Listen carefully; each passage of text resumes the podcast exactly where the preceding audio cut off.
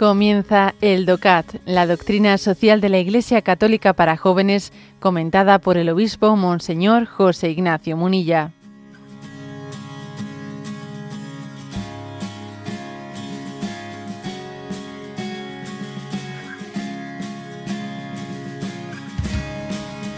Punto 62.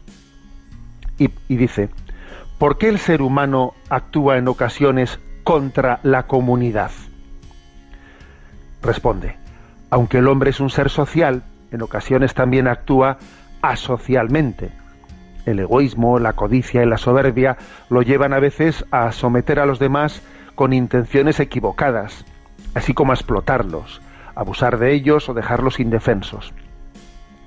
La comunidad verdadera, sin embargo, es una unión libre de los hombres que buscan el bien para sí mismos y para otros, y que sólo de esta manera llegan al bien común, que tan difícil resulta de alcanzar al hombre individual separado de los demás.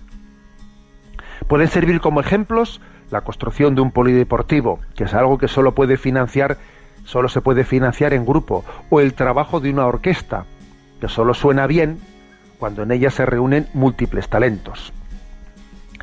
Bueno, como, en los puntos anteriores, en el punto anterior, habíamos hablado de que somos un ser social, un ser social, en este punto se pregunta, bueno, si somos un ser social, ¿cómo se explica que el ser humano actúe a veces contra esa comunidad?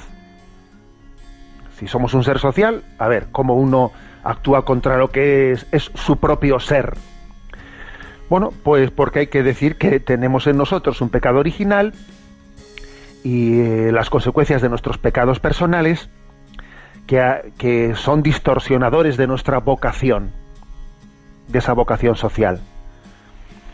Y una de, los, de las facetas en las que más claramente ¿no? se suele manifestar esa tendencia de nuestro pecado original, de esa herida del pecado en nosotros, es a, eh, a sentir a los, a los demás como competidores nuestros, a sentirlos como enemigos nuestros. Es curioso, pero un niño un niño aprende mucho más fácil a decir, esto es mío, esto es mío, que a compartirlo y decir, toma, toma para ti. Bueno, para decirlo segundo, hay, tiene que haber ahí un proceso de aprendizaje, paciencia. Lo primero, oye, es que es casi innato, ¿no? Es una especie de, esto es mío, y coge y, ra, y lo arrastra y se lo quita a su hermano. Es curioso, ¿no? Pero hay una, hay una especie ahí de huellas, ¿eh? De, ese pecado original o de nuestros pecados que se manifiestan en que parece que somos que actuamos asocialmente, siendo así que creemos que somos seres sociales.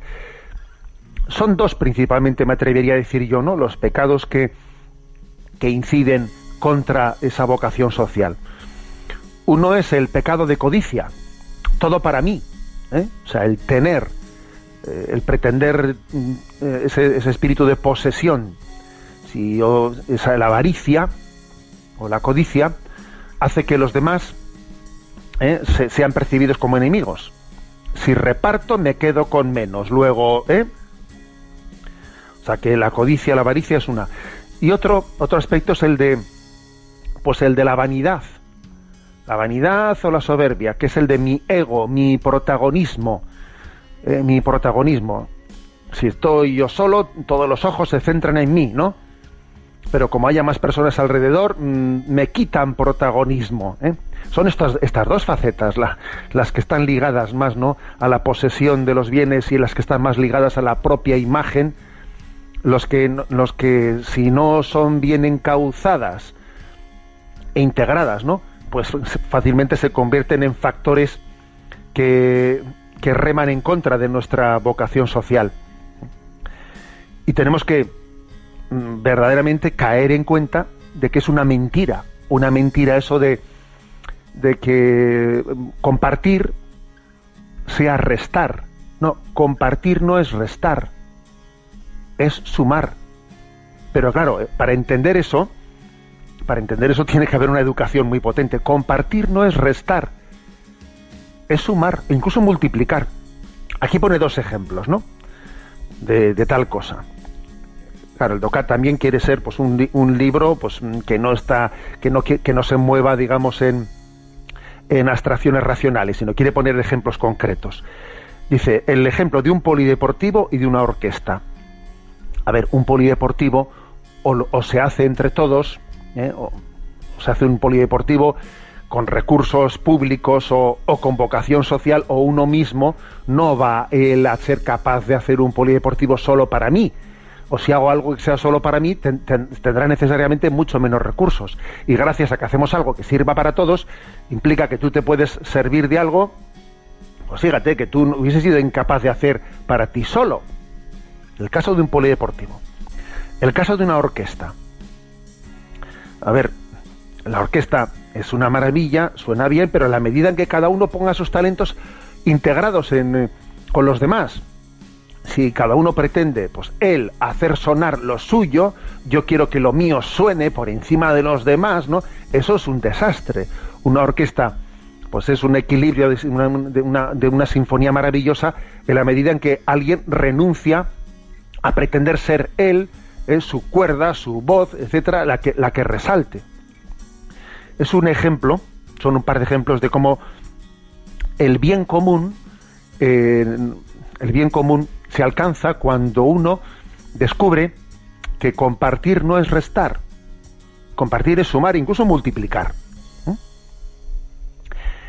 Para reafirmar esto del bien común, aquí viene, eh, pues al margen de este punto 62, en el margen una cita del punto 74 de la Gaudium et Spes del Concilio Vaticano II, en el que dice, el bien común abarca el conjunto de aquellas condiciones de vida social con las cuales los hombres, las familias y las asociaciones pueden lograr con mayor plenitud y facilidad su propia perfección. A ver, es que nuestra propia perfección no se puede lograr sino en unas, digamos, en un, en un entorno en el que exista esa sinergia. Sin esa sinergia, ¿no? de crecimiento conjunto de la sociedad, tu propia perfección no la logras. Entonces, jugar, a, jugar en eh, estrategias cortoplacistas es un error. Es un error. saco yo lo mío y, ahí se desentiendan ellos. Eso es un error. ¿eh? Un error, porque, porque estás buscando tu ventaja a corto plazo sin darte cuenta de que a medio largo plazo eh, esa falta de apuesta por el bien común va a volver contra ti. Esto supone una educación de nuestra de nuestra vocación social, que como digo antes es una es una pues una, una apuesta de toda la vida, de educarnos frente a nuestra tendencia, pues digamos, egoísta.